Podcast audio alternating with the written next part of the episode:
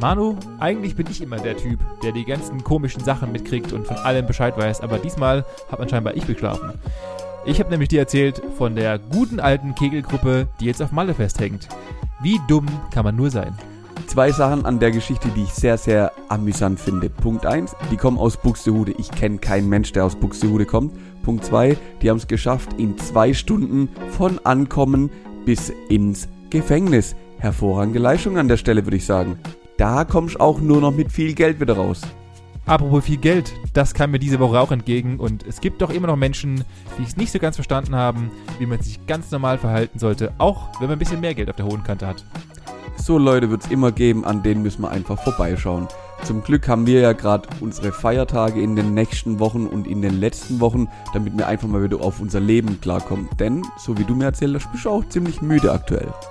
Tja, du weißt ja, Veränderungen machen einen alten, armen Mann gerne mal sehr schnell müde und da kann man auch mal um neun ins Bett gehen, Manuel. Wenn wir es gerade von alten, armen Männern hatten. Ich habe dir so ein bisschen was über die Habsburger Dynastie erzählt, die einfach mal so spontan vielleicht Österreich erfunden haben, was sie dort alles so gebaut haben und wie ich zu der ganzen Wohnsituation gerade in und um diese Bauwerke stehe. Vielleicht habe ich auch durchblicken lassen, dass ich vielleicht bereit wäre, ein kleines Praktikum zu machen. Bist du dabei?